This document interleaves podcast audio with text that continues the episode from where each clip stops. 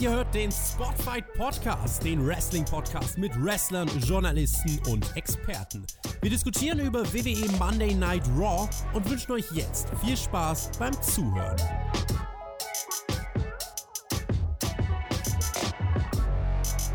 Es musste einfach so sein.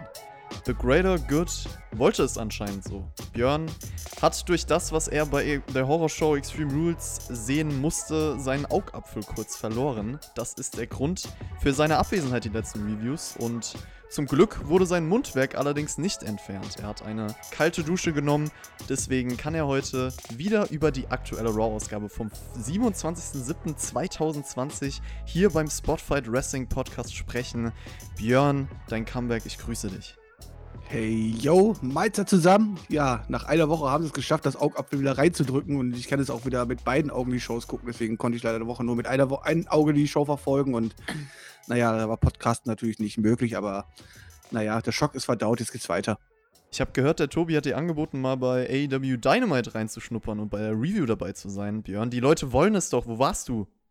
Wo war ich? Ja, wie gesagt, ich hatte mit meinem Augapfel zu kämpfen, halt so, wenn du mit einem Auge nur gucken darfst. Also, wenn ich mir schon AEW angucke, dann aber mit zwei offenen Augen, damit ich dann auch die richtige Kritik finde, weißt du? Ja, vielleicht ja mal irgendwann NXT, AEW am Donnerstag. Der Björn, man weiß es nicht. So, Shaggy wird auf jeden Fall wieder bei NXT dabei sein diese Woche. Was hältst du davon? Also, das kann ja was werden ich habe eigentlich gedacht, der wäre jetzt für immer irgendwie. Ich meine, der hat doch weiter gestichelt und so. Was ist eigentlich mit Perky? Ich meine, der muss doch jetzt mal hier weiterhin durchgreifen. Der kann sich doch nicht an der Nase rumführen lassen. Also, Jonathan, ich bin da schon sehr enttäuscht, wenn er jetzt diese Woche wieder auftreten darf.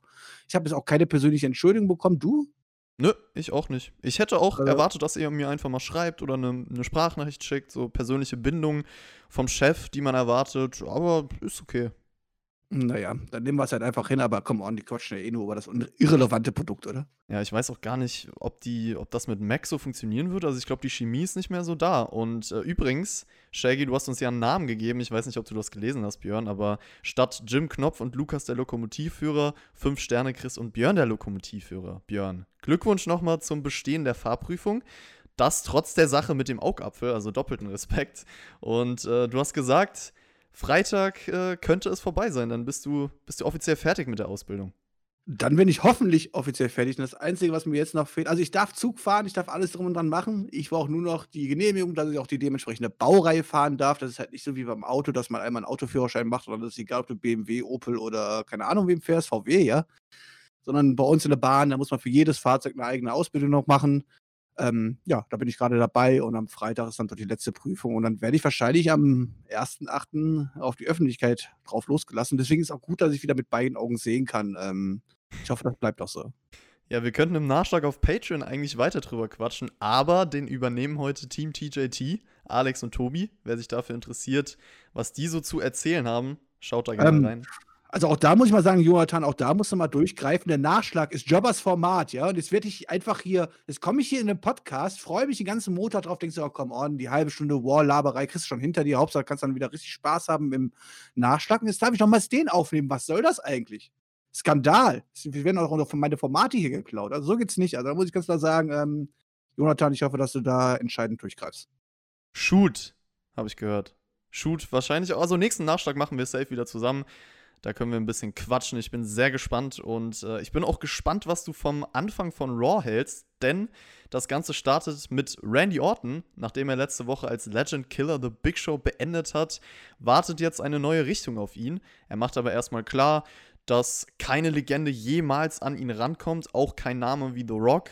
Eine Sache fehlt ihm aber, und zwar der WWE-Titel. Er bringt dann auch Drew McIntyre ins Spiel, respektiert ihn auch für seinen WrestleMania-Sieg gegen Brock Lesnar, spricht jetzt aber direkt zu Drew und sagt: Du hast ein Problem, du hast das, was ich möchte. Und ja, deswegen will ich ein WWE-Title-Match beim SummerSlam, Björn. Wie stehst du zum Anfang von Raw? Relativ langweilig, wenn ich ehrlich bin. Also, ich meine, wir haben ja Wendy Orton die letzten Wochen echt gefeiert und ähm, ich fand sein Programm echt gut. Ich wir waren uns alle klar, dass es wahrscheinlich auf 'n Titelmatch beim SummerSlam hinauslaufen wird, auch gegen Drew McIntyre.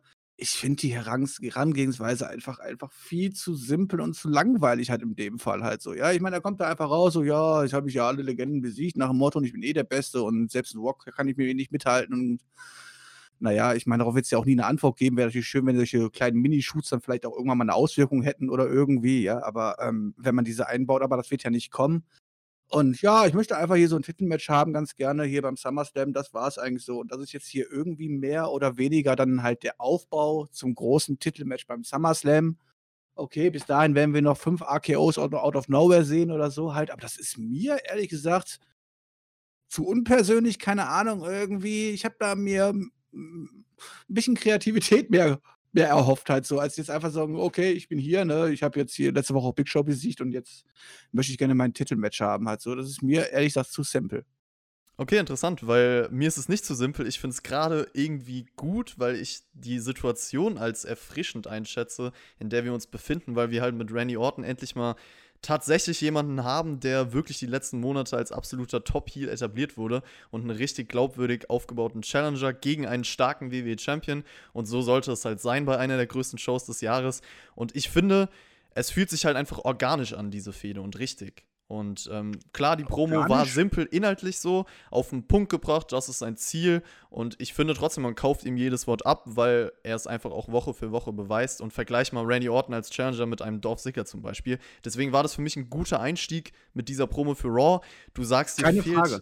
Keine Frage. Also, also ich stimme dir ja schon zu, man kann es ja auch simpel gerne machen, halt so, ja. Aber das kommt halt so, so ein bisschen aufgedrückt halt so. Also mir, mir hätte es also persönlich besser gefallen, wenn es wenn, das, was wir am Ende gesehen hätten, es erst gegeben hätte, ja, und dann halt so ein bisschen überraschend, in Anführungszeichen, ja, bevor man damit rechnen konnte, was jetzt am Ende dieser Show passiert, und es dann diese Promo halt nächste Woche gibt, wo er sich erklärt, warum er das macht halt so. Das wäre für mich der logische Schritt, statt erst rauszugehen und sagen, hey, hier bin ich und ich habe jetzt alles gemacht und alles zerstört und ja, aber mir fehlt dieser Gürtel. Das ist logisch, gar keine Frage halt so, aber ich hätte es irgendwie, weiß ich nicht, da hätte, das hätte man spannender aufbauen können. Okay, ja. Ich fand's gerade gut, auch so rum, weil es halt einfach eine klare Erzählstruktur ist und mir hier die Intention klar gemacht wurde. Und wie gesagt, ich finde, dass es sich einfach organisch anfühlt und ich da jetzt kein persönliches Drumherum noch brauche bei dieser Feder. Aber ich, ich meine, wir sind ja jetzt auch noch ein paar Wochen entfernt vom SummerSlam. Vielleicht kommt da auch noch ein bisschen was, was sich dann mehr hypt sozusagen. Aber ich finde es von der Grundsituation auf jeden Fall schon mal sehr gut, dass wir hier Orten gegen Drew McIntyre bekommen. Weil es einfach zwei glaubhafte Leute sind. Endlich. Ja, das definitiv. Also, ich glaube, man hätte für Drew McIntyre keinen glaubwürdigen Gegner zum für SummerSlam hätte finden können. Ich meine, wer willst denn daneben? Also, ich meine, Dolph Ziggler wurde jetzt eh zerstört. Haben wir sonst noch irgendwelche Heels da Backstage rumlaufen, die irgendwas zu sagen haben? Nein. Es wird übrigens gerüchtet, dass SummerSlam dieses Jahr auf einem Schiff stattfinden soll. Das würde ja endlich mal Dinge wieder auffrischen. Also wäre auf jeden Fall ein passendes atmosphärisches Setup, wenn man es richtig macht, oder? Ja, aber ist es nicht total lächerlich? Das hat die AEW doch erst vor kurzem gemacht mit Chris Jericho. Die machen ja alles nach, die WWE. Also ohne Hass, ne? Wenn ich, also wenn ich diese Twitter-Kommentare schon wieder lese, nachdem das quasi bekannt geworden ist. Statt sich zu freuen, die WWE überlegt sich was, damit wir SummerSlam nicht in dieser blöden, tristen Halle aufführen müssen. Nein, komm, dann gehen wir vielleicht auf ein schönes Schiff und wenn sie das auch mit Corona und den Regen noch alles gebacken kriegen, das ist natürlich immer so ein bisschen Fragezeichen bei der WWE und alle anderen Promotions übrigens auch halt so, ja. Da kann man sich natürlich mal ein bisschen streiten, sollte man das so machen oder nicht. Aber ich finde die Grundidee, den SummerSlam auf dem Schiff oder am Strand oder irgendwo anders stattfinden zu lassen, außer in dieser blöden, tristen Halle, ja, wo wir jetzt die letzten Veranstaltungen hatten, wo keiner von uns mit zufrieden gewesen ist. Dann zu sagen, ey, SummerSlam, was passt da mehr? Komm, auf dem Schiff zu gehen. Klar hat Jericho vor einem Jahr eine Cruise-Tour gemacht, aber meine Frage, wie oft haben wir denn schon Wrestling auf dem Schiff gesehen? Das ist nicht das erste Mal auf dieser Welt. Und tatsächlich hat AEW das nicht erfunden, und AEW hat auch nicht erfunden, dass ein Match, dass man bis drei zählt und dass man auch, äh, dass ein, äh, dass ein äh, Ring vier Ecke hat, vier Ecken hat. Ich meine, die hätten sich ja was eigenes einfallen können. Machen sie wie, TNA, hätten sie acht Ecken gemacht oder hätten sie wirklich was selber darstellen können. Aber diese ganzen AEW-Fanboys, die jetzt um die Ecke kommen und dann rumschreien so, oh, das ist aber abgeguckt von AEW oder was halt. So geht euch einfach alle verbuddeln, mal ganz ernsthaft. Also dieses blöde Gebäsche zwischen AEW und WWE geht mir sowas auf den Sack von diesen kleinen Kindern. Unfassbar. Wollte ich einfach mal loswerden. Ja, also ich finde das auch, also generell jetzt diesen Vergleich immer zu ziehen im, zwischen Wrestling Companies, dass die eine Company das vielleicht vorher gemacht hätte und die andere das. Ich finde, wenn es coole Dinge sind, dann darf man auch gerne mal Sachen übernehmen, sozusagen, von, von einem Grundkonzept oder whatever. Also ich meine, es ist doch nicht schlimm, wenn eine Company sich vielleicht an etwas orientiert. Und ich sage jetzt hier nicht, dass die WWE sich daran orientiert hätte oder so, aber ja, also man muss auf jeden Fall ähm, nicht immer diesen Vergleich suchen. Natürlich äh, kann man das gerne tun. Und mir gehen dann vielleicht Leute auch auf die Nerven, die dann sagen, okay, wenn man AEW und WWE miteinander vergleicht, dass es dann direkt heißt so, ja, AEW äh, wird eh alles gut gesprochen, WWE alles schlecht und so weiter. So ist es auch nicht. Ich finde, man ist einfach, man sagt einfach neutral, man will Wrestling-Fan sein. AEW, WWE kann man gerne auch miteinander vergleichen, solange man das alles cool auf einer coolen Ebene macht als Fan, so dann ist es auch in Ordnung. Man kann auch die eine Company mehr mögen als die andere, aber ähm, dieses Ganze, es kommt immer darauf an, wie die Leute damit umgehen mit der ganzen Debatte. Ja. Und es wird auch immer wieder Storylines geben, die sich übersch äh, überschneiden, die woanders schon stattgefunden haben und sowas. Also du kannst das Rad ja nicht immer wieder neu erfinden. Was soll die WWE denn machen? Soll, soll, soll sie jetzt den SummerSlam auf dem Mond stattfinden lassen, damit sie was Eigenes haben oder was? Ah, das ist halt immer dieses bescheuerte so. Das geht mir halt auch echt auf den Keks, diese ganzen Vergleiche halt so. Man kann gerne Promotions miteinander vergleichen, man kann Matches miteinander vergleichen, man kann Storylines miteinander vergleichen, aber immer zu sagen, das ist da abgekupfert, das ist da abgekupfert, also wenn wir so anfangen, behaupte ich, dass du, egal was du heutzutage in Wrestling aufstellst, wirst du immer irgendwo ein paar Dorf finden und dann sagen, ja, aber guck mal hier, die Indie-Wrestling-Veranstaltung Indie hier in Mexiko hat das damals aber auch schon gemacht, die haben wir voll abgekupfert oder was? Das ist doch lächerlich, echt. Ja, also wie gesagt, äh, einige Dinge, die AEW jetzt zum Beispiel angeht, ich sag, da gibt es Dinge, wo ich mir wünschen würde, dass WWE das vielleicht so aufnehmen würde von der Grundidee. Und da würde ich ja dann niemals sagen, ja, okay, aber jetzt haben sie geklaut, das mag ich nicht so. Also, ja, äh, die ganze Debatte, ich glaube, das ist generell so ein Thema im Wrestling aktuell, wenn wir das auch hier bei uns auf Twitter oder weiß was ich im Internet lesen, äh, das wirkt auf jeden Fall immer für Diskussionspotenzial, sagen wir es mal so, dieses ganze AEW gegen WWE-Thema. Ja, äh, wir kommen wieder zu Raw, würde ich sagen. Randy Orton war noch gar nicht richtig draußen. Da ertönt der Theme von Nia Jax. Und äh, Nia Jax gibt Orton recht. Meint, äh, ja, genauso wie er will ich auch Champion werden. Und da dachte ich mir dann halt so, Nee, also du warst jetzt ein paar Shows gar nicht mehr zu sehen. Das kommt dann ziemlich random, also anders als bei Randy Orton. Und, äh, und die Shows, die sie da war, hat sie nicht äh, gewonnen oder so, sondern ich meine, sie beschwert sich darüber, dass sie natürlich ungerecht behandelt worden ist, aber sie hat ihre Matches ja auch nicht gewonnen. Auch wenn sie teilweise halt gegen drei antreten musste in einem Match und dann die drei auf die eine Person losgegangen sind oder so, aber sie hat jetzt nicht irgendwie durchgesetzt und sagt so, ich bin jetzt aber hier die stärkste, krasseste überhaupt und ich habe mir das jetzt verdient. Ja, ich, ich finde halt, WWE lässt es mit dieser Struktur natürlich auch äh, automatisch zu, dass man die zwei Promos jetzt miteinander vergleicht. Also Randy Orton und Nia Jax. Und da liegen halt Welten dazwischen, was man, wenn ich jetzt mir anschaue, okay, was kaufe ich authentisch ab und was nicht. Wie, Nia Jax hast du nicht Authent äh, Authentizität abgekauft dort? Nee, habe ich tatsächlich nicht. Jax vor, vorgesagt hat, das war doch super, oder? Das war doch toll. Jax äh, ist auch ein bisschen auf Charlottes Verletzung eingegangen und dann unterbricht Shayna Baszler die Sache, meint, naja, keiner interessiert sich dafür, was du willst. Und dann startet Naya ein Brawl, der entsteht. Die Refs halten sich voneinander weg. Ich hätte ja gern gesehen, wie es weitergeht in dem Moment, aber nach der Werbepause ging es dann schon direkt mit was anderem weiter. Aber wir haben später noch das Match bekommen. Wir haben später noch das Match bekommen. Also ich muss sagen, als Baser da rauskam, auch nicht groß zu labern. Es kam direkt zum Brawl. Der Brawl hat mir gut gefallen. Das sah heute aus wie ein Brawl, wie er auch draußen aussehen würde, halt so, ja, und nicht vollkommen übertrieben dargestellt.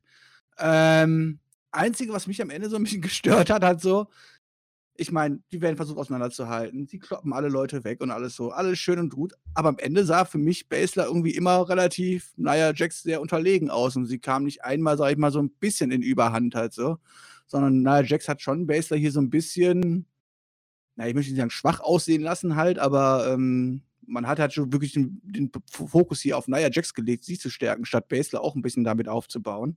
Und die andere Frage ist natürlich, nachdem Nia Jax natürlich am Ende jetzt auch noch einen offiziell angegriffen hat, wird Nia Jax jetzt eigentlich bestraft oder?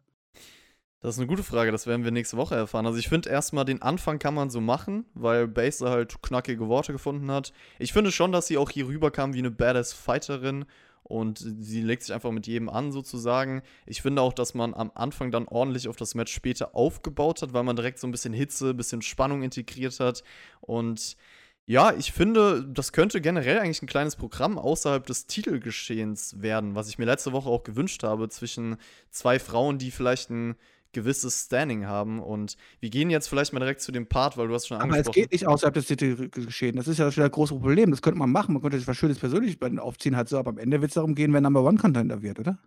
Ja, aber das ist ja zumindest schon mal ein Programm dann, äh, was nicht direkt ein Titelmatch ist, sozusagen. Das hatten wir länger nicht mehr in dieser Division.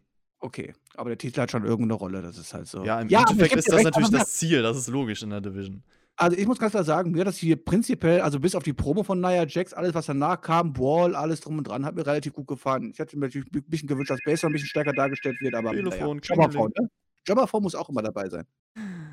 Ja, also das Match ging ja dann direkt los und ich fand es cool, wie beide absolut pisst waren, äh, aufeinander losstürmen. Nach dem, was am Anfang passiert ist, hat das schon Sinn ergeben. Und dann geht es auch schnell nach draußen. Baser wird ein paar Mal gegen das Plexiglas geworfen. Double Countout-Finish, bevor das Match so richtig startet. Und du hast schon erwähnt, äh, Offizielle werden umgeworfen. Ich fand das gut eigentlich. Ähm, ich fand es gut, dass es einfach zwei Frauen waren, die sich zerstören wollen. Am Anfang der Show hast du es aufgebaut, hier sinnvoll weitergeführt. Ich finde auch das Double Countout-Finish hat genau gepasst. Schaut mal, Leute, ich finde ein uncleanes Finish gut. Ist das nicht toll? Und äh, es ging einfach den beiden darum, sich zu zerstören. Das war nie ein richtiges Match. Wirkten wie Fighterinnen. Also, ja, nett, oder? Ja, kann man so machen. Also das war jetzt nicht das, der allergrößte Unfall. Ich sag, mir hat der Ball alles rumgefallen, auch das Match danach halt so. Da, das war ja quasi einfach die Fortführung des Balls. Sie haben darauf geschissen, wie das Match eigentlich ausgeht. Es ging nur darum, die Gegnerin auf die Fresse zu hauen. Und sowas mag ich ja. Sowas lasse ich gerne stehen. Die Street Profits, die Tag Team Champions, stehen im Ring. Leider ohne ihren Theme vorher. Und äh, dann meinen sie, sie wollten schon immer Ring-Announcer sein. Deswegen stellen sie jetzt jedes Team einzeln vor. Cedric, the Sports Entertainer Alexander, okay, neuer Spitzname. Ricochet macht dann den LeBron James Jubel bei seiner Entrance und die Street Profits machen sich über Andrade, Gaza und Selina lustig. War mir ein bisschen zu viel Friede, Freude, Eierkuchen irgendwie. Also die ganze Atmosphäre, es geht es ging ja jetzt dann um eine Tag Team Titelchance. Da habe ich mich gefragt, warum lassen sie sich jetzt so von den Champions ankündigen? Ja, sehr merkwürdig. Ich meine, klar, man könnte so sagen, zu den Viking Raiders passt es, ja.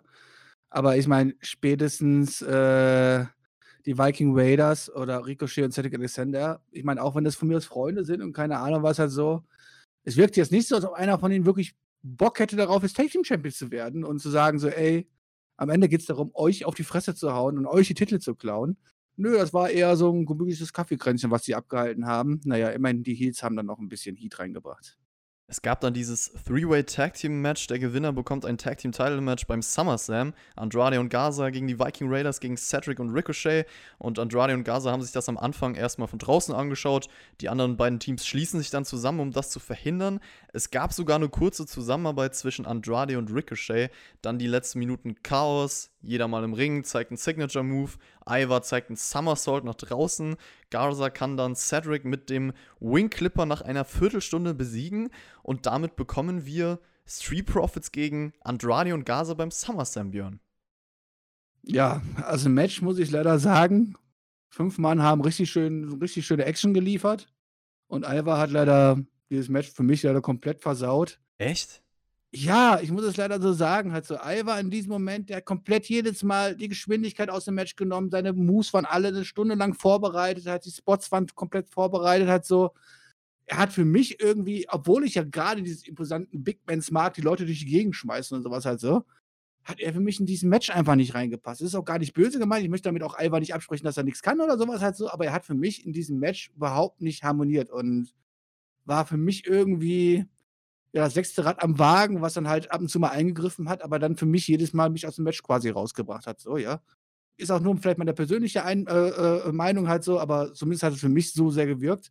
Und leider war Alva ja auch derjenige, der zu blöd ist halt so, ne? Und ähm, lieber seinen eigenen Teamkameraden ausnockt und deswegen, äh, naja, auf die Titelchance quasi versaut für sein eigenes Team. Ähm, statt sich mal drum zu kümmern, naja, die Gegner Platz zu machen. Denn mit seinen Sprung nach draußen hat er ja auch Eric getroffen, ne? Also ich muss sagen, ich finde, dass Ivar irgendwie eine gewisse Abwechslung hier reingebracht hat. Deswegen, ja, fand ich seine Performance ganz cool. Natürlich auch generell seine Beweglichkeit für seine Statur und so. Eric, muss ich auch sagen, dieser, dieser Knee-Strike, den er jedes Mal zeigt, feiere ich. Und ich fand es auch gut, dass wirklich jeweils einer vom Team immer im Ring war. Also drei gleichzeitig, relativ actionreich. Unterhaltsames TV-Match für mich eigentlich. Und ähm, ja, dann Andrade, Andrade und Gaza sind jetzt Number One Contender, attackieren nach dem Match noch die Champions. Ja, das Match beim SummerSlam kann auch cool werden, aber ich möchte trotzdem mal anmerken, dass man dieses Match hier bestimmt erst kurzfristig festgesetzt hat, sonst hätten Andrade und Gaza nicht noch letzte Woche gegen die Champions verlieren müssen. Du warst bei der Review nicht dabei, aber die haben einen cleanen Pin eingesteckt. Und äh, kleiner Hinweis am Rande: Die Raw-Shows von letzter Woche und dieser Woche wurden direkt hintereinander aufgezeichnet. Also man wusste, was man macht. So. Äh, was diese Entscheidung von letzter Woche irgendwie noch ein bisschen fragwürdiger macht. Ist auch später nochmal wichtig, die Information. Ja, das ist halt leider typisch WWE, ne? Warum sollte man sich zwei Stunden vorher darüber Gedanken machen, was man in zwei Stunden äh, als, als, als Folge, Folge quasi aufnimmt, ja? Ähm, ist natürlich dann einfach sehr dumm. Wie gesagt, ich möchte auch nicht sagen, dass Ivory komplett abgekackt hat. So ist es mir nur aufgefallen, dass er für mich irgendwie in diesem Match nicht so harmoniert hat wie die anderen fünf miteinander. Eric hat mir zum Beispiel sehr, sehr gut gefallen. Also da stimme ich dir auch vollkommen zu. Ja, Finish fand ich jetzt halt so, ne, lässt natürlich Eric und Alva wieder ziemlich dumm aussehen, halt so, meines Erachtens, aber naja, irgendwie müssen wir es ja verkaufen, warum die jetzt hier neue Number One Contender sind. Man kennt es ja leider, dass die Viking Raiders dumm aussehen müssen. Mark Henry war später noch mit Bianca Belair und Ruby Riot zu sehen, auch mit Drew McIntyre während der Show. Und Björn, random, ganz random, wir, wir machen jetzt einen harten Cut. Was ist eigentlich die korrekte Bezeichnung für das Ding, was den Teil unterm Ring abdenkt? Weißt du, was ich meine? Diese. Du meinst die Plane oder? Genau. Nennst du das Plane? Also, also du meinst jetzt da, wo es quasi War, Smackdown oder was Ja, auch immer genau. auf der Ringplane quasi. Das ist. Ich würde das Ringplane nennen, keine Ahnung. Bei der Smackdown Review haben wir ein bisschen drüber philosophiert und es gab einen Kommentar von TK Rice, der gesagt hat, Ringschürze. Der hat auch ein paar Likes. Aber das habe ich auch Ja, noch nie. Ringschür ja, Ringschürze, ja, Schürze kann auch, ja, kann man wahrscheinlich auch sagen. Also, ob das Ding jetzt, das Ding wird wahrscheinlich einen Fachbegriff haben, aber ähm, ich würde es einfach Ringplane nennen, einfach um das schöne Metallgitter drunter zu äh, was nicht sieht halt, ne? Und man kann halt schön Werbung draufdrücken. Aber Ja, ich glaube, ich ja. habe immer Ringabdeckung oder so gesagt. Aber witzig, dass da irgendwie jeder einen anderen Begriff für hat. Und übrigens auch Kommentar von Waschbecken unter der Smackdown Review möchte ich auch nochmal würdigen. Habe ich gelesen. Ich grüße dich. Ich habe auf jeden Fall lachen müssen. Wo ich aber nicht lachen musste, war dann beim Rückblick für das Eye for an Eye Match. Da dachte ich mir einfach nur so, komm, lasst mich endlich damit in Ruhe. Murphy macht sich dann backstage ein bisschen Sorgen, aber Rollins spricht ihm Mut zu. Beide stehen an einem Ring und Rollins sollte eigentlich gut drauf sein, aber er ist es nicht, weil Dominic Mysterio ihn heute konfrontieren möchte. Und äh, immer würde jemand im Weg von The Greater Good stehen. Jedes Mal muss jemand darunter leiden. Eigentlich will Rollins gar nicht derjenige sein, der andere verletzt. Klappt ja ganz gut. Bittet dann Dominic heraus und der macht sich auch ganz, ganz vorsichtig auf den Weg zum Ring. Rollins spricht ihm zu, will ihn sogar umarmen, aber Dominic attackiert ihn. Auch Murphy kriegt äh, kurz was ab und dann ist halt 2 gegen 1 ein bisschen zu viel für ihn. Erstmal bis dahin. Björn, ich weiß ja, wir hatten kurz ein Gespräch darüber, dass du nicht überzeugt von Dominic bist. Ich gehe jetzt einfach mal davon aus, dass der dir hier auch in dieser Rolle, dass er involviert wurde, nicht so zugesagt hat. Nee, vor allem, wenn ich dann halt sehe, dass er sich dann angeblich gegen, gegen zwei Wrestler durchsetzen soll, wovon der eine eh mehrfacher World Champion ist und alles drum und dran. Und ja, er mag Wrestling trainieren und sowas halt so, ja, aber sie immer auf irgendwie ein bisschen auf Augenhöhe darzustellen, das ist halt für mich, ey, das ist halt der kleine Sohn. Der mag auch ein bisschen Wrestling-Training machen, aber der muss halt sich sowas von, von, von, von abheben, also die, die Stars müssen sich halt sowas von abheben gegenüber ihm noch, dass ich einfach sage, er wird eigentlich fast zu stark dargestellt. Also, das klingt ein bisschen doof. Natürlich hat er auch bei diesen 2 gegen 1 dann relativ schnell auf die Klappe bekommen, so muss es aber auch sein. Aber eigentlich stellt man, ja gut, er wurde heute ein bisschen ängstlich dargestellt, aber eigentlich stellt man ja schon dar, dass es jetzt gar kein Problem wäre, dass er nächste Woche gegen Seth Rollins antreten könnte, einen ganz normalen Wrestling-Ring und dann ein Competitive-Gegner wäre. Das ist mir ein bisschen zu weit hergeholt, muss ich sagen. Und er gibt mir halt rein da immer noch halt wirklich rein gar nichts halt so. Ne? Er ist für mich halt der schöne kleine Sohn, aber er hat für mich keinerlei große Charakter, Charakter, was er mir rüberbringt oder irgendeine große Ausstrahlung, wo ich sagen würde, so, oh, dem wird mal ein ganz, ganz großer oder so. Das sehe ich noch nicht. Ähm, ja, hier zu, zu der Promo von Seth Rollins. Du hast gesagt, er, er, will, er, möchte keine Leute verletzen, das hat er gesagt. Das klappt dann nicht so gut. Man muss aber dazu sagen, beim letzten Mal konnte er nichts dafür, denn er hat sich die schöne Stipulation ja nicht ausgesucht, äh, Auge für Auge halt so, ja. Ähm, er musste es ja in dem Fall durchziehen.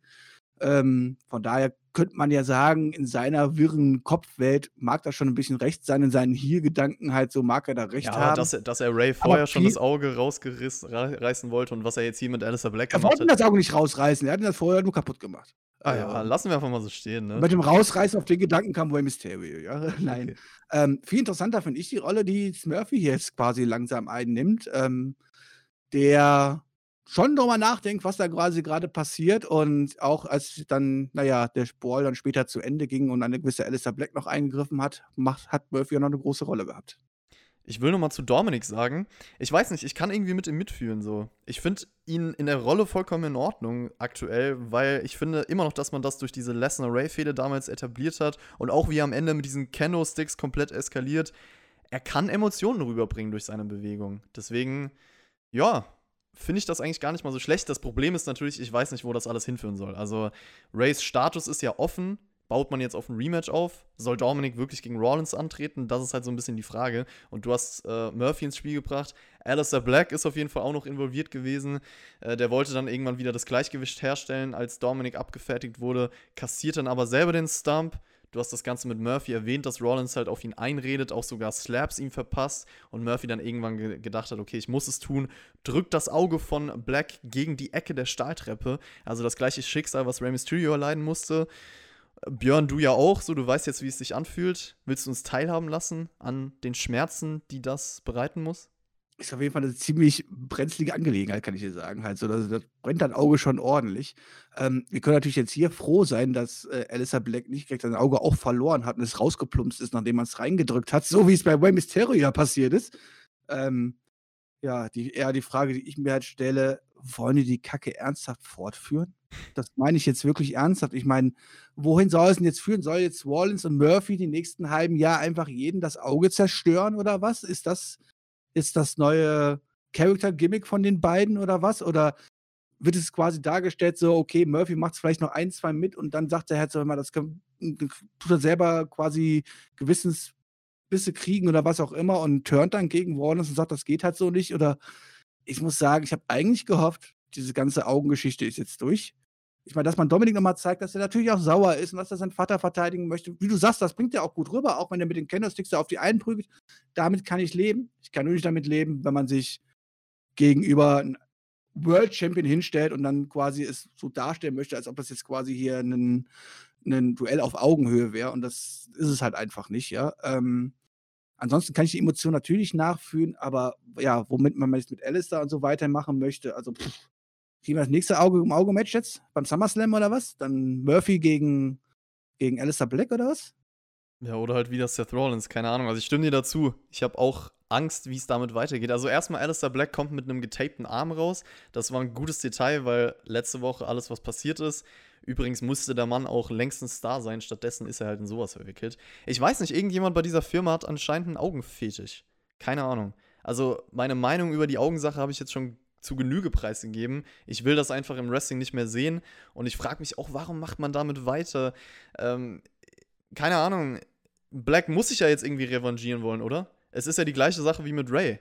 So, da frage ja, ich mich. Black, es kommt Black dann raus und dann werden schöne Promos gehalten. Auge tut weh, hat zwei Wochen zugetaped und dann kommt zum SummerSlam. Oh, ich darf mir aussuchen, was es geht. Wir machen Auge-um-Auge-Match. ja, ich weiß nicht. Also ich frage mich auch, wie es mit Dominic weitergeht. Das Segment an sich war jetzt nicht schlecht, aber ich mache mir halt Sorgen um die Folgen davon, so wie es du auch schon gesagt hast. Also ich kann einfach mit der Augennummer nichts anfangen. Ich befürchte, wenn man es logisch weiterführen will, wird das halt nochmal der Fokuspunkt der Story. Was soll denn jetzt anderes kommen? Und das will ich halt nicht sehen. Deswegen bitte ja, nicht. Ja, wenn Dominik jetzt weiter wirklich inbegriffen ist, muss ja auch Rey Mysterio irgendwann zurückkommen. So, der aber keinen Vertrag mehr offiziell besitzt und alles drum und dran. Also ich hoffe, die WWE hat mit den entsprechenden Akteuren abgesprochen, wo sie damit hinwollen und sie verfolgen einen Plan. Einen langfristigen Plan. Einen langfristigen Plan und wissen am Ende, wo sie landen wollen. Jetzt weiß, das war jetzt sehr viel Ironie in einem Satz halt so, aber was soll man denn anderes machen? Was anderes, von was anderem kann man ja nicht ausgehen, wenn man das jetzt hier ernsthaft fortführt, oder? Hab doch keine Erwartungen. Wie kannst du Erwartungen haben? Genieß es. Lerne wieder Spaß zu haben. Aber da können wir übrigens nochmal auf den Vergleich eingehen. Also, wenn ich jetzt in dem Augenschein sagen würde, eine andere Company, es muss nicht AEW sein, äh, würde das meiner Meinung nach vielleicht besser machen, langfristig zu bucken, dann ist das zum Beispiel ein Vergleich, den ich sagen könnte, ohne direkt beschuldigt zu werden, als äh, du bist eh nur Fanboy davon und nicht neutral. Ähm, das sind auch so Dinge. Aber es gibt ein paar diskussionswürdige Themen, da haben wir am Anfang drüber gesprochen. Wie gesagt, Booking ist eh immer relativ schwer. Vor allem langfristiges Booking ist schwer, weil man nicht mit allen Sachen planen kann. Es können immer Verletzungen dazwischen kommen oder irgendwelche anderen Sachen, von mir aus auch Vertragsklamotten oder irgendwas halt so, ja womit du in dem Moment vielleicht nicht gerechnet hast, halt so. Und dann muss man Bookings umstellen und so. Und dann zeichnet sich ja auch aus, ob du ein guter Booker bist oder ob du halt nur ein mittelmäßiger Booker bist, der langfristige Storylines schreiben kann, wenn du es dann noch schaffst, ja, direkt die Stories umzuschreiben, ohne die Logik zu verlieren und damit hat jede Company zu, da draußen zu tun. Ob es AEW ist, ob es eine kleine WXW ist und sowas halt so, da bekommt man ja auch genug mit, was Storylines angeht und was Verletzungen angeht und wie oft da Sachen umgeschmissen werden müssen. Die Frage am Ende ist immer, ob man es schafft, das gut umzusetzen oder nicht so gut umzusetzen. Und leider muss ich in dem Fall vielen, vielen recht geben. Da ist die WWE leider die letzten Jahre leider viel, viel verloren gegangen, was dieses Booking angeht. Du Fanboy. Von, Ich einer, Fanboy. von irgendeiner anderen Company. Von irgendeiner anderen. WXW-Fanboy, bitte, ja? Ja, geil, dann haben wir ja überall die Fanboys hier sitzen im Team. Ja. Mustafa Ali ist letzte Woche zurückgekehrt und der hat diese Woche mit R-Truth Backstage gesprochen. Will, dieser will sich seinen 24-7-Title zurückholen und Truth nennt dann auch Ali Mufasa, König der Löwen-Referenz. Hast du den, den Film mal gesehen, Björn? Natürlich habe ich König der Okay. Löwen. Kann es wirklich Liebe Wobei jetzt ist natürlich die Frage, ist, über welchen wir reden. Halt König der Löwen. Über der den Originalen. Zeichentrickfilm oder über den, was irgendwann mal vor paar Jahren verfilmt wieder worden ist oder so. Halt, da bin ich wieder raus. Ich bin kenne den Originalfilm. Genau, original. Den kenne ich natürlich. Es gab dann eine weitere Ausgabe VIP Lounge. MVP, Lashley, Shelton Benjamin stehen im Ring. Letzte Woche lief es ja nicht ganz so, wie MVP sich das vorgestellt hat. MVP möchte Ali heute trotzdem nochmal helfen. Der kommt dann auch raus. Und Ali meint dann erstmal, er freut sich, dass er zurück ist und dass er Chancen bekommt, Champion zu werden. Okay, die sehe ich jetzt noch nicht, aber warten wir mal ab, ob er wirklich irgendwann eine Chance bekommt. Dann nehme ich dich beim Wort. Und er sagt dann auch, er, er wäre dann ein richtiger Champion. Kleiner Shoot gegen MVP. Ali lässt sich von MVP keiner Gehirnwäsche unterziehen. MVP vergleicht dann auch Ali mit Apollo Crews, um dass ihm das gleiche Schicksal bevorstehen würde. Aber Ali will weiterhin nicht MVP Stable beitreten. R-Truth versucht dann seinen 24-7-Title zurückzugewinnen, aber vergeblich. Und ja, Björn, äh, letzte Woche, du hast nicht drüber sprechen können, Ali ist back. Wie hat er dir denn gefallen jetzt so seit seinem Return? Ja, nicht viel anders als vorher auch, ne? Also ich sehe jetzt nicht die großen Champions-Potenzial, vielleicht mal irgendwann Richtung US-Titelregentschaft oder so. Von mir aus kann man das gerne mal machen, halt so. Mehr allerdings auch nicht. Und ansonsten macht man hier, pff, ja, mit Lashley und so weiter halt wieder vor halt auch, ne? Und MVP und Co. Das kann man sagen, das ist ja mit Konsequenz. Die versuchen, jeden auf seine Seite zu ziehen und jeder, der nicht auf seine Seite möchte, kriegt halt dann auf die Fresse. Ja, das war das Grundlegende, was wir hier wieder gesehen haben. Ich weiß auch nicht, will man mit dem Hurt-Business jetzt so ein richtiges Stable etablieren oder nicht? Also ich gehe immer noch davon aus, dass das Ziel der Sache ist, Lashley zum neuen US-Champion zu machen. Aber dann frage ich mich halt, sind die anderen Beteiligten einfach vergessen? Also so ein Apollo Crews, Cedric, Ricochet, auch Ali? Oder tritt, tritt einer von den Leuten dem Stable bei? Keine Ahnung, ist für mich irgendwie gerade so eine Storyline, die vor sich hin plätschert und ich warte auf den Payoff, weil ich halt auch gar nicht weiß, ob der überhaupt kommt. So. Also natürlich muss man häufiger abwarten bei irgendwelchen Wrestling-Storylines, aber hier bin ich mir halt nicht sicher, ob ich überhaupt einen Payoff bekomme oder ob das halt einfach so vor sich her dümpelt. Und ich mache mir auf jeden Fall Sorgen, was aus den ganzen Leuten wird danach. Ich glaube, man hat einfach nichts für die geplant. Und es ist schade für einen Ali, der halt gerade zurückgekommen ist. Hätte vielleicht in einem anderen Programm zurückkommen sollen, weil hier wirkt er einfach eher wie eine Nebenrolle. Und das sieht man auch im nächsten Match, würde ich behaupten. Ali gegen Lashley. Lashley wirft Ali umher. Tosawa versucht übrigens währenddessen den 24-7-Title zu gewinnen, schafft das nicht. Seine Ninjas werden auch noch platt gemacht. Und der eine wird von Lashley sogar gegen den Ringpfosten geworfen, dreht sich dann tausendmal. War ein ganz cooler Move, oder? War ganz nett, ja. War ganz nett. Es wurde wenigstens nochmal gezeigt, dass man immer mit einem Pin rechnen muss beim 24-7-Title, auch wenn der Und gerade man, hat mal und man hat mal gezeigt, dass es sogar Leute gibt, die bei zwei auskicken können. Das stimmt. Es ist nicht der Roll-Up of Doom, sondern dass, er immer, dass es immer vorbei ist dann. Also selbst wenn dieser Titel gerade nichts mit dem eigentlichen Match zu tun hat, äh, muss man immer bedenken, so im Hinterkopf, okay, da könnte jetzt jemand kommen. Auch wenn der Titel an sich natürlich mit den Akteuren drumherum ein Witz ist, so, aber das kann man nochmal erwähnen. Ja, Ali kann sich dann in dem Match zurückkämpfen, landet auf den Füßen, statt den Dominator abzubekommen, Tornado DDT, dann hagelt es aber den Full Nelson und Lashley holt sich den Sieg nach zwölfeinhalb Minuten, Björn. Ja, und ich weiß nicht, wie du das Match gesehen hast, ja, aber ich glaube, ich habe selten ein, ein Match gesehen, was über 10 Minuten gegangen ist, was so einseitig gewesen ist. Ja. Also, Mustafa Ali hat hier effektiv, weiß ich nicht, drei, vier Mal irgendwelche eigenen Moves zeigen dürfen und sowas wie über Lashley stehen dürfen. Der Rest hat er ja wirklich komplett das ganze Match nur kassiert und man hat eigentlich jedes Mal nur gewartet, gut, jetzt macht doch einfach Ende Lashley. Ich meine, der arme Mustafa Ali, der kann ja wirklich hier gar nicht mithalten, so nach dem Motto. Das war ja wirklich sowas von einseitig. Klar, man wollte die Nebenstorylines erzählen mit dem 24-7-Gürtel und so. war ja ganz nett, aber ähm, ja, man muss sagen, das war hier einer der längsten Squash, die ich mir angucken durfte. Ja, eigentlich ist es ja vom Prinzip her ganz cool, dieser Clash of Styles, äh, coole Dynamik durch die Power von Lashley gegen Alis Schnelligkeit. Äh, Lashley hat auch in letzter Zeit, ist mir aufgefallen, Gegner bekommen, die gut für ihn zählen und ihn auch so gut wie möglich aussehen lassen. Also das ist vielleicht clever, aber du hast es gesagt, also das war mir viel zu einseitig. Ali hätte noch viel mehr Hoffnungsmomente bekommen müssen, dann wäre das Match deutlich besser gewesen. So war es halt eigentlich echt ein langgezogener Squash und auch vom Booking ist es halt sehr schwierig. Also Ali ist letzte Woche zurückgekommen, hat sich in diesem Tag Team Match den Pin geholt und jetzt gibt er halt hier direkt auf nächste Woche so. Also keine Ahnung, man hat die Raw halt wie gesagt direkt hintereinander aufgezeichnet. Warum kann man sowas nicht verhindern? Der Impact des Returns ist halt direkt wieder Nullpunkt. Ich habe es letzte Woche auch letzte Woche auch predicted so. Der Mann fühlt sich einfach an wie ein weiterer Typ und das ist für mich schade, weil ich Ali mag. Die größte Kritik, die ich einfach mal sagen muss, kann man nicht irgendeinen blöden Interviewer irgendwas halt so zu Apollo Crews nach Hause schicken, den Interview führen lassen oder über Skype und so. Ich meine, Rede Young und so guckt man doch auch über Skype zuschalten bei der, äh, beim Pay-Per-View jetzt alles drum und dran. Kann ich die Apollo Crews nicht einfach mal dazu äußern, was eigentlich aktuell Lage ist? Er ist verletzt. Björn, er kann nicht reden. Vielleicht hat er, äh, keine Ahnung, sein Auge ist raus. Maulsperre oder was? Hat er Maulsperre oder was ist los? Ja, Rollins hat sich dieses Mal den Mund geschnappt und nicht das Auge. Ja, also, nee, das ist halt echt, also, naja. Es wird ja auch ich mein, nicht. Ich meine, selbst wenn er wegen Corona zu Hause sitzt und sowas halt so, ja. Und jetzt, jetzt gehen wir ja mal nicht davon aus, dass er jetzt wirklich todkrank an der Lungenmaschine angeschlossen ist und gerade um sein Leben kämpft. Das, das weiß man nicht, also, das weiß man nicht. Ich denke nicht, dass es so schlimm ist natürlich, aber man weiß ja nicht, was mit ihm ist. Deswegen kann ich das auf jeden Fall aus der Perspektive nachvollziehen, dass er jetzt kein Teil der Shows ist. Auch nicht, dass er gezeigt wird oder so. Aber, ja. Pff die, die und Erklärung halt und diese Phase halt ist halt komisch gerade. Und wenn es halt nur ein Twitter-Beitrag ist, den man ein, einblendet ja. von ihm oder sowas halt so, ja, irgendeine kleine Mini-Erklärung. Ich meine, die muss er ja noch niemals selber schreiben, diesen Twitter-Beitrag. Weißt? Den kann man auch einfach fälschen. Den muss es ja nochmals in echt geben. Wir sind hier beim Wrestling, wir dürfen hier Sachen faken. Das ist kein Problem. Es ist kein Problem, einen, einen Twitter-Beitrag einzublenden, der niemals so online gestanden hat. Das ist doch wohl nicht das kleinste Problem, oder? Ja, ich weiß nicht, irgendein Lebenszeichen? Maybe. Das Ding ist halt, wann wird er zurückkommen? Das weiß ja wahrscheinlich keiner. Die WWE selber auch nicht. Und deswegen, das knüpft schon wieder da an. Diese ganze Story hier mit dem Hurt-Business und den ganzen Leuten drumherum. Wie lange ist er jetzt weg? Apollo Crews? Mhm. Naja, eine Ausgabe vor vom Pay-Per-View, oder?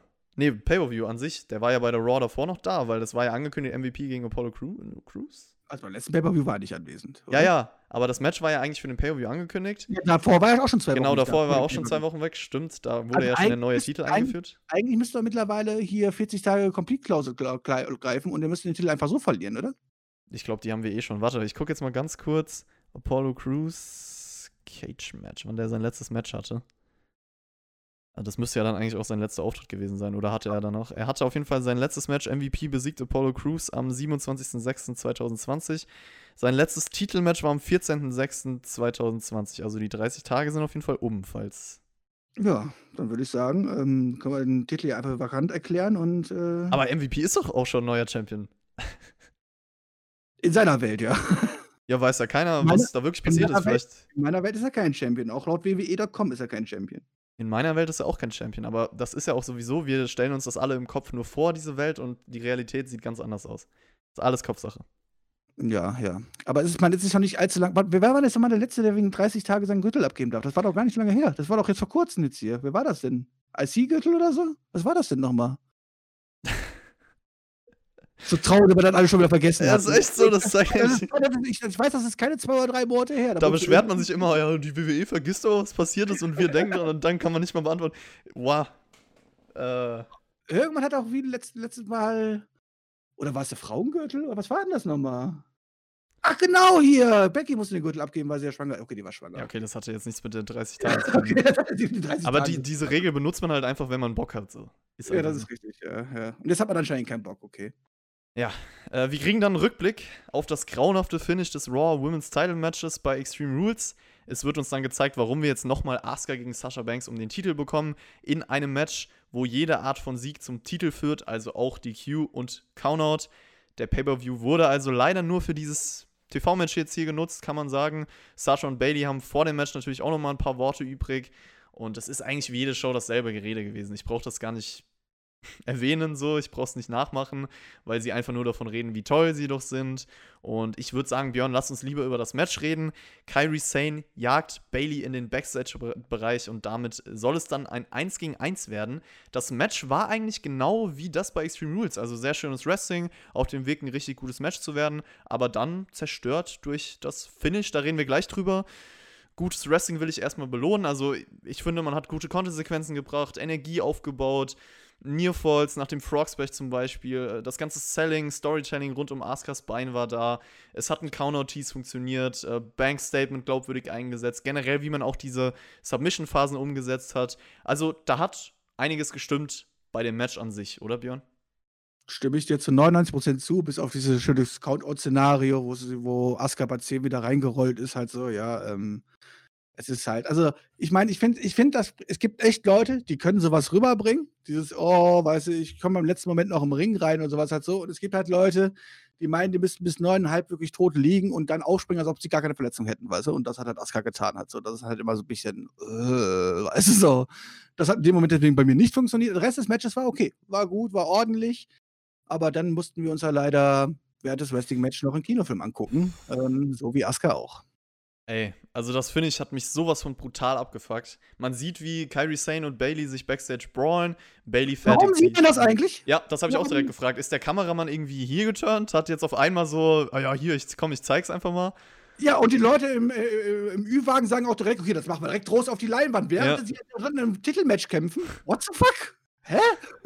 Oder hat oder hat Sascha Banks vielleicht noch Verbündete, die dafür gesorgt haben, selber die Kamera zu halten und gleichzeitig sind sie reingegangen und haben. Ja, aber wir dichten jetzt hier schon wieder Dinge zusammen. Ja, das so. kann, aber dann wäre es ja logisch. Das, wär, das sind so kleine Dinge, weißt du? Eine dritte Freundin, die einfach sagt, so mal hier, du blendest das jetzt ein, sonst hau ich dir auf die Fresse und dann blendet er das halt ein, damit er nicht auf die Fresse kriegt. Und gut ist, dann ist das alles erklärt und so. Aber warum auf einmal dieses Videomaterial auf, in der Halle läuft, das erklärt mir kein Mensch.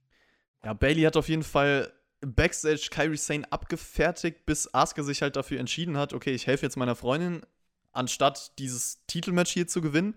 Also damit Weil entscheidet sich. Kyrie Sane auch da hängt und Asuka, Hilfe! What? Warum? Ich frage mich auch. Wrestler, die fliegen den ganzen Tag gegen Barrikaden, jeden ja. fünf Minuten, weißt du so. Und jetzt so, oh, meine, meine Freundin ist lebensgefährlich verletzt, jetzt muss ich da nach hinten rennen? Der arme Titel ist nicht so wichtig, ich weiß nicht. Also klar kann man irgendwo sagen, natürlich ist es menschlich, dass man seiner Freundin einen Gefallen tun, also dass man da helfen will und so, aber wenn ich mir anschaue, was die letzten Wochen mit Kyrie Sane passiert ist, äh, kam mir das auch ein bisschen übertrieben vor. Und äh, Sasha Banks ist jetzt neuer Champion durch einen Countdown-Sieg nach fast 20 Minuten. Und da dachte ich mir so, Leute, wollt ihr mich verarschen? Also, erst hast du bei Extreme Rules so ein bescheuertes Finish, um auf dieses Match hier aufzubauen. Und jetzt wieder sowas. Damit nimmst du mir schon wieder das Momentum eines starken Matches, was auf dem Weg war, richtig gut zu werden. Und dazu kommt, Sasha Banks ist überhaupt kein glaubwürdiger Champion. Askas Titelrun war gar nicht so. Wie dumm sieht sie hier aus bei dem Finish? Das ist für mich einfach nur Overbooking ohne Sinn und Verstand. Hauptsache irgendwie Chaos kreieren.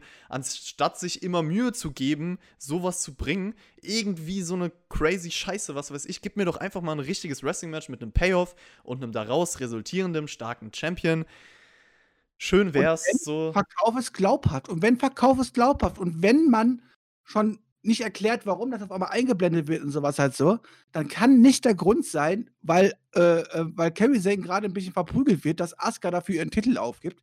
Wenn, dann muss man halt zeigen, wie Sascha Banks da hängt und sagt, äh, quasi man einblendet so nach dem Motto, wenn Asuka jetzt nicht nach hinten rennt, dann wird, weiß ich nicht, Kerry Zane das Gesicht entstellt, mit der Kettensäge der Hals abgeschnitten oder irgendwas, dass, dass wirklich Asuka eingreifen muss, ja, weißt du?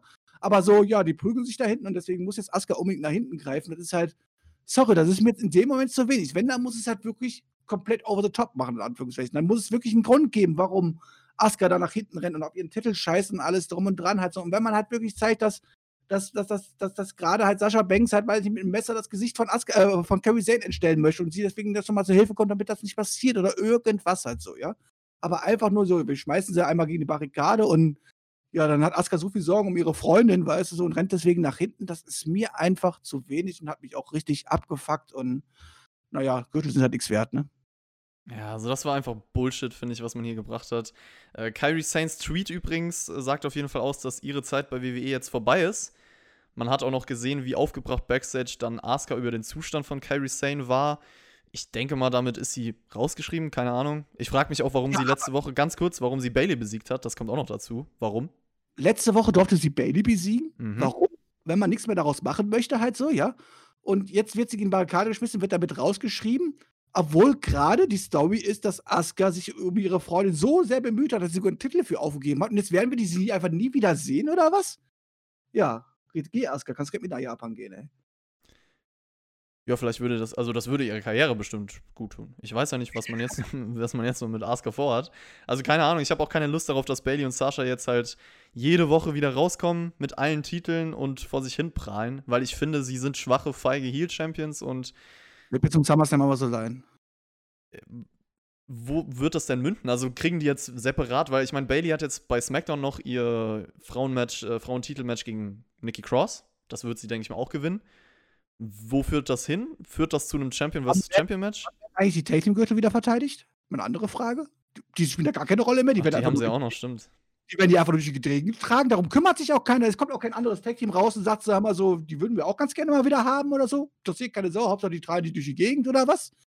Äh, ich kann es dir einfach nicht sagen. Aber ich muss dich fragen, als Japan-Experte, was hat eigentlich das Asuka am Ende gesagt bei diesem Interview? Das habe ich nicht ganz verstanden, weil du bist ja japanisch besser drauf als ich. Äh, warte, ich gucke kurz, äh, ganz kurz. Äh, ja, hier ist das in Wortlauten, was sie gesagt hat. Sie hat gesagt: Oh, cool, Björn, dass du wieder zurück bist. Habt Spaß mit eurer Raw-Review, auch wenn das gerade hier nicht so cool war. Ah, habe ich das richtig verstanden? Okay, ja. Hat man in den Gesichtsausdruck auch gesehen, ja. Ja, wenigstens ganz nett. Ganz nett, ja. kann man sagen. Es gab dann auch ein kleines Tribute-Video zum kürzlich verstorbenen Schauspieler Regis Philbin. Und ich habe jetzt keine Connection mit ihm gehabt. Also ich habe bin jetzt nicht man so vertraut mit dem. E man kennt ihn dann von so ein, zwei Backstage-WWE-Auftritten, ja. aber das passt auch. Also mehr Verbindung habe ich zu ihm auch nicht. Ja, auf jeden Fall hat man dieses Tribute-Video ausgestrahlt. Gedenken gehen natürlich raus an alle Angehörigen. Und dann gab es ein Match: Murphy gegen Umberto Carrillo. Ja, Umberto, mein Freund, der war bei der Show und da frage ich mich natürlich direkt, wo war er denn, als äh, Black das Auge zerstört wurde? Weil ich meine, der Mann war ja die letzten Wochen immer wieder beteiligt in der Storyline, aber vielleicht habe ich mir das auch alles nur in meinem Kopf vorgestellt, dass er die letzten ja, Wochen. das war ja nur das Auge. Hätte man Alistair Black gegen, gegen, eine, äh, gegen, eine, gegen, gegen, gegen eine Gitter geworfen oder so, dann wäre er rausgekommen und hätte sich Sorgen gemacht. Aber nur das Auge verlieren ist doch langweilig. Ja, das Match war dann so, dass Murphy irgendwann Carrillo in den V-Trigger abfängt. Murphys Law beendet das Ganze nach sechseinhalb Minuten. War für mich ein solides Match mit richtigem Sieger aufgrund der aktuellen Situation, würde ich sagen. Hm, ja, mehr aber auch nicht. War, wurde aber auch mal Zeit, dass Murphy auch mal wieder was bekommt. Ne? Der hatte eigentlich in letzter Zeit auch nur mehr oder weniger verloren in seiner Rolle mit Wallens. Ähm, von daher war es gut, dass er hier auch mal wieder alleine einen Sieg holt. Ja, ich bin gespannt. Du hast ja schon erwähnt, mit Murphy hat man so ein bisschen was gemacht bei dieser Raw-Ausgabe. Also hier den Sieg in dem Match. Davor äh, ein bisschen Charaktertiefe vielleicht gegeben. Glaubst du denn, dass er ein größeres Spotlight jetzt bekommen wird? Also, du hast schon gesagt, du kannst dir vorstellen, Murphy gegen Alistair Black beim SummerSlam. Wäre ja zumindest für ihn cool, wenn er irgendwie was Größeres machen könnte. Natürlich sollte er eigentlich raus aus der ganzen Sache mit Rollins, aber ich meine, dass der Typ drauf hat, ist auf jeden Fall klar. Ähm, ich halte von Murphy sehr, sehr viel, muss ich sagen. Ich auch. Ähm, Problem ist, bei der Sache mit Alistair kann er eigentlich nur mehr oder weniger nur als Verlierer vom Board gehen was vielleicht auch gar nicht so schlimm wäre, damit er wachgerüttelt wird und dann vielleicht dann sich wirklich von, von, von Orleans absplittet oder sowas halt so, weil das ist ja den Schritt, den auch diese Weggefährten immer machen müssen. Jetzt kann man natürlich sagen, das ist alles sehr schnell, weil so lange ist er mit Orleans noch gar nicht zusammen. Ähm, aber ich glaube, es würde ihn schon gut tun. Schauen wir mal, welche Richtung man mit ihm einschlagen möchte, ne? Ja, Sigler war dann am Abend auch noch Backstage, meinte, er will sich den Titel holen und Randy Orton müsse sich erstmal noch gedulden. Übrigens hat er das auch letzte Woche mit seiner Promo eigentlich bezweckt, dass er jetzt bei dieser Show ein Titelmatch bekommen sollte. Das war auf jeden Fall das Ziel seiner Promo. Es wurde auch kurz nach diesem Segment letzte Woche McIntyre gegen Ziggler als Titelmatch angekündigt, da bin ich mir sicher. Und dann kurze Zeit später halt doch nicht mehr, sondern jetzt einfach normal Ziggler gegen McIntyre. Und ich erwähne es nochmal, Raw letzte Woche und diese Woche wurde direkt hintereinander aufgezeichnet. Da frage ich mich auch so, Will man uns jetzt für dumm verkaufen, dass man das einfach umändert? Ich habe das Gefühl, an manchen Stellen dieser Show, diese Raw-Ausgabe wurde so während, während der anderen vielleicht geschrieben, on the fly. Keine Ahnung. Vielleicht war aber auch die Promo von Dorf alles nur in meinem Kopf, war ein Traum, die Realität sah ganz anders aus. Wie immer. Alles andere als ein weiteres Titelmatch macht ja auch gar keinen Sinn. Ich meine, warum sollte Dolph Ziggler jetzt einfach nochmal so gegen Drew McIntyre antreten? Äh, um dann die Chance zu bekommen. Und, ach so, ja, ja, ja. Genau. Also ich meine, hätte man ja theoretisch so erklären können, aber man hat es halt die Woche davor anders gemacht. Das ist einfach das Problem an der Sache. Korrekt, korrekt. Und ähm, man hat es anders beworben. Ich habe es auch anders im Kopf gehabt. Und wenn ich auch sehe, was hier alles an diesem Abend dann noch passiert ist, ja, in diesem Main Event und alles drum und dran. Warum zum Teufel war das denn kein Titelmatch? Warum denn nicht? Ich meine, als man dann hörte, okay, es ist kein Titelmatch, war mir klar, okay, irgendwann im Match kommt halt Randy Orton raus, gibt ein AKO, fertig aus, weil es nach dem Motto, und Dolph gewinnt das dann halt so, ne? Ist halt ein Extreme Rules Match, dann kommt halt, und durch den Eingriff von, von, von, von Randy Orton gewinnt Dolph Ziggler. Aber nein, selbst das gab's nicht. Am Ende gewinnt Drew McIntyre einfach so. Und dann hätten wir doch einfach ein Titelmatch daraus machen können, oder nicht? Also ich verstehe es nicht, dann hätte man wenigstens noch ein bisschen Spannung in diesem Match gehabt oder irgendwas, aber nein, man hat sich einfach gedacht, so, nee, das ist ein Titelmatch, das wäre jetzt aber zu spannend. Ich meine, ein Non-Title-Match macht man auch gerade dann, wenn man sich rausbucken möchte und sagt, komm on, wir wollen jetzt hier irgendwie Zickler irgendwie gewinnen lassen durch einen Eingriff von Wendy Orton oder irgendwas oder irgendwas passiert, wollen aber natürlich nicht, dass Drew McIntyre den Titel verliert. Also machen wir daraus ein Non-Title-Match. Aber das war ja überhaupt nicht der Sinn dahinter. Ich verstehe es nicht. Warum war das kein Titelmatch? Ich meine, die hätten damit ja sogar noch werben können und hätten vielleicht sogar noch zwei Zuschauer mehr gezogen. Da würde ich dir ehrlich gesagt komplett widersprechen, weil ich es gut finde, dass man hier nicht direkt schon wieder ein Titelmatch rausgeballert hat. Also natürlich, dadurch, dass man es angekündigt. Ich, ja? ich bin ganz anderer Meinung. Meines Erachtens muss jedes Match eines Champions ein Titelmatch sein. Jedes fucking scheiß Match. Äh, sehe ich auf jeden Fall anders, weil das dann gar nicht mehr speziell ist. Für mich gibt es gar keinen Grund, warum ein Titel nicht auf dem Spiel, auf Spiel äh, stehen sollte, wenn derjenige der Titelträger ist. Ja, aber es muss doch ein Match, also ein Titelmatch sollte sich doch speziell anfühlen. Und wenn jedes Match vom Champion ein Titelmatch ist, dann sind die, keine Ahnung, die großen Pay-Per-View-Matches oder so ja weniger wert auf einmal. Und wenn du nur noch Titelmatches in den WWE-Shows hast, dann sind Titelmatches gleichzustellen fast mit normalen Matches. Und das soll ja eigentlich nicht der Fall sein. Ja, es ist halt Blödsinn, wenn halt jeder, wenn jeder zweite Typ dort im WWE-Kader natürlich irgendeinen sinnlosen Gürtel durch die Gegend äh, trägt, ist das natürlich dann ziemlich doof halt so. Aber meines Erachtens für mich, ein, ein Titelmatch ist ein, also jemand, der einen Titel trägt, sollte seinen Titel auch in jedem Match verteidigen dürfen. Und klar, wenn man dann große Matches aufbauen möchte, wie Drew McIntyre gegen Randy Orton, dann darf man halt nicht vier Wochen vor dem Pay-Per-View jedes Mal Drew McIntyre gegen Randy Orton als Match zeigen in tausenden Konstellationen, weil es dann dementsprechend Titelmatches werden. Da wäre natürlich langweilig, wenn natürlich eine Zeit, so wie früher, einfach der Titelträger den einen oder anderen Jobber abfertigt und neben diesen Matches dann die Feder aufgebaut wird. Ja, aber wenn der Titelträger dann den Jobber abfertigt, sollte das auch ein Titelmatch sein, wenn du sagst, dass jeder, ja. jedes Match ein Titelmatch sein soll? Ja, warum denn nicht? Ja, weil er doch nicht einfach ein Titelmatch gegen einen Jobber bestreiten kann. Warum hat er sich das Match verdient, der Jobber?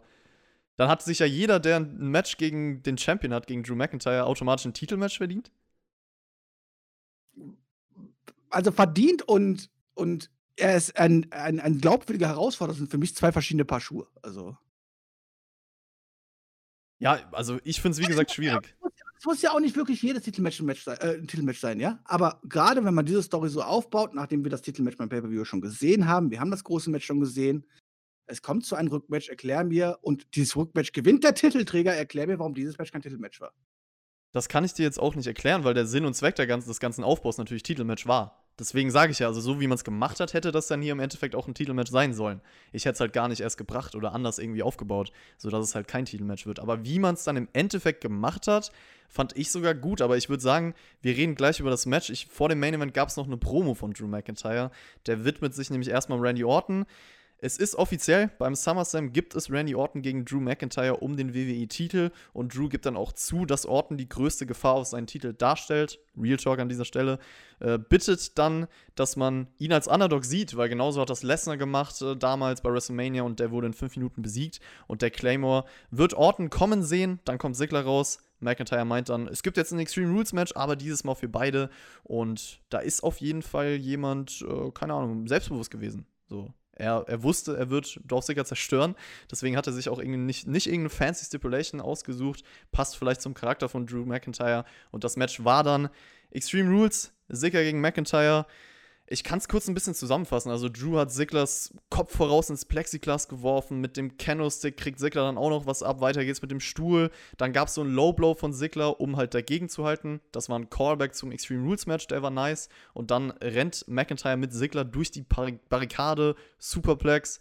Claymore-Kick Konter in den Zigzag guter Nierfall. Am Ende hagelt es dann den Claymore durch den Tisch zum Sieg für McIntyre nach 14,5 Minuten. Also du hast jetzt schon ein bisschen was dazu gesagt, dass du es anders gestaltet hättest, aber fandst du das Match dann dementsprechend auch nicht gut, nicht spannend genug? Also spannend überhaupt nicht, weil wir haben eine Woche ein Match, äh, eine Woche davor ein Match gesehen, wo alle Vorteile bei Dolph Ziggler lagen und er trotzdem keinerlei Chancen hatte, irgendwie dieses Match zu beenden und zu gewinnen, ja. Warum sollte jetzt unter besseren Voraussetzungen Dolph Ziggler irgendwie eine Gefahr darstellen? Deswegen konnte du McIntyre auch einfach sagen, komm, die Stipulation geht für uns beide, ich bin hier selbstbewusst genug. Ähm, muss er aber auch als Face Champion. Also das ist einfach zu sagen, komm, wir machen es genau umgekehrt als letzte Woche, ist, der, der hätte ja gar keine Spannung mehr im Match gehabt hat, so, ja. Ähm, so, Match war kurzweilig, war okay, war schön brutale Szenen dabei kann man gerne machen. Ich muss sagen, Finish hat meines Erachtens Stickler hier so ein bisschen versaut. Also, das war einer der harmlosesten Claymores, die ich jemals gesehen habe, obwohl er durch den Tisch gegangen ist, halt so. Aber es sah irgendwie. Die Verzögerung ja, es ist, cooler, es ist cooler, wenn man den Move zählt und direkt halt zu Boden fliegt. Oder keine ja, Ahnung, sich, und nicht nochmal nach hinten fliegt, sozusagen. Ja. Wo er den Bump kassiert hat vom Claymore, bis er dann an den Tisch reingefallen ist, irgendwie habe ich das Gefühl gehabt, da sind irgendwie drei Sekunden zwischen vergangen. Irgendwie. Ist natürlich vollkommen übertrieben, halt so, ja aber das hat irgendwie timingmäßig nicht so ganz so gepasst halt so. Deswegen fand, das, fand ich den letzten Move jetzt nicht so überragend. Match war aber vollkommen okay. Ich habe eine ganze Zeit während des Match drauf gewartet, weil es ein Non-Title-Match drauf war. Wann kommt denn jetzt Wendy Orton? Wann kommt er denn jetzt? Wann kommt er denn jetzt? Und naja, als dann halt einfach hier Drew McIntyre gewonnen hat, habe ich mir halt einfach nur gefragt, so, what? Warum? Damit das Wendy Orton kommt oder was? Ja, aber ist, ist so, doch gut. Soll, soll McIntyre irgendwie gegen Dolph Ziggler jetzt auf einmal verlieren oder was? Ja, wenn, hallo, wo ist denn das Problem? Wo ist denn das Problem, dass jetzt sie einfach während des Matches, wenn die Orton vorbeikommt, AKO, out of nowhere, Dolph Ziggler holt sich den Pin. Warum? Sagen, damit sieht Drew McIntyre irgendwie schwach aus oder irgendwas so? Nö, damit hätte man Drew McIntyre weiter aufgestachelt, ihn noch saurer gemacht auf, auf, auf Wendy Orton, weil er aufgrund dessen gegen Dolph Ziggler verloren hat. Wäre nicht so schlimm gewesen. Um den Titel ging es ja sowieso nicht halt so. Ähm, keine Ahnung, so wurde halt einfach Dolph Ziggler nochmal vergewaltigt. Okay dass er halt nichts drauf hat. Das haben wir letzte Woche schon erfahren. Danke, WWE. Das haben wir noch zum zweiten Mal gesehen. Ob es zu McIntyre davon jetzt irgendwie nochmal viel, viel stärker dargestellt war als vorher, nee, also da hat sich eigentlich bei beiden Stellenwerten nichts geändert halt so. Und deswegen war es für mich ein vollkommen verschwendeter Main-Event. Okay, also für mich geht es halt gar nicht um Dolph Ziggler, sondern ich habe es am Anfang schon gesagt, wir haben zwei richtig glaubwürdige Leute mit Randy Orton und Drew McIntyre und dafür fand ich dieses Match und dieses Finish so genau richtig gewählt.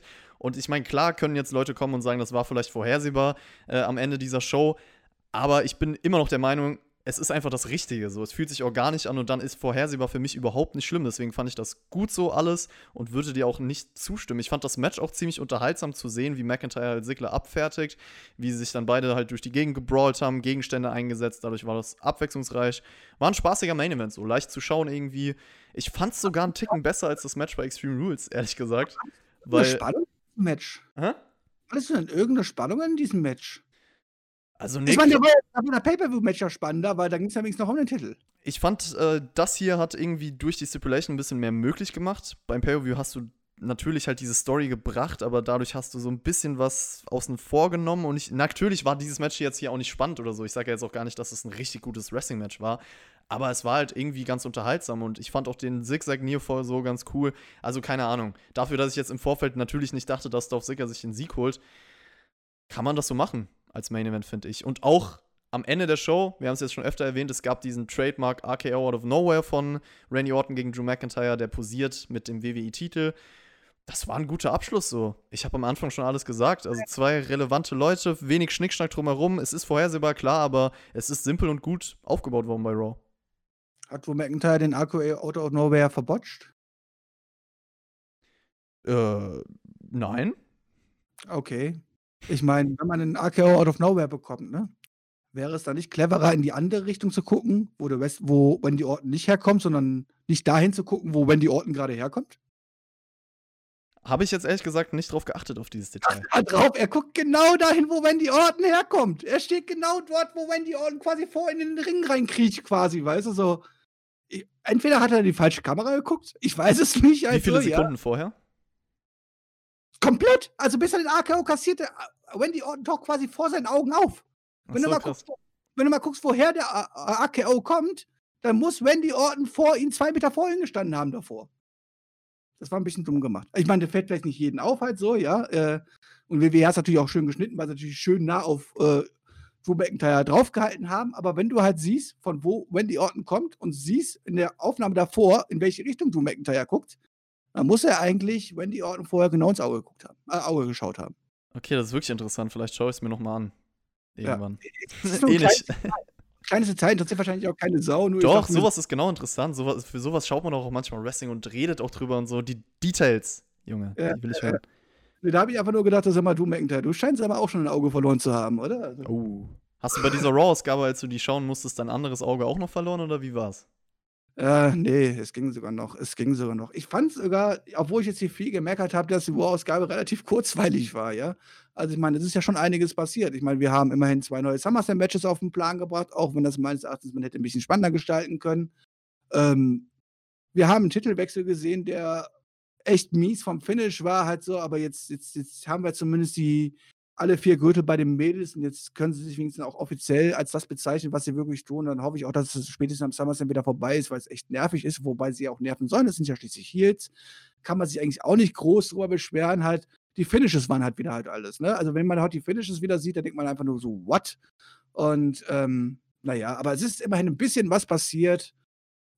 Ja, es war okay. Es war nicht die schlechteste Ausgabe von allen, aber es war auch weit von weg von gut.